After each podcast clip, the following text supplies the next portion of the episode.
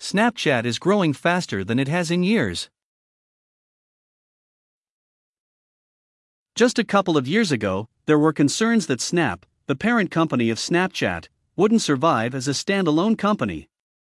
Its stock price bottomed out around $5 after a disastrous redesign that hurt user growth and confused advertisers. The situation is much different now. The camera based messaging app is growing faster than it has since 2017, the year it went public.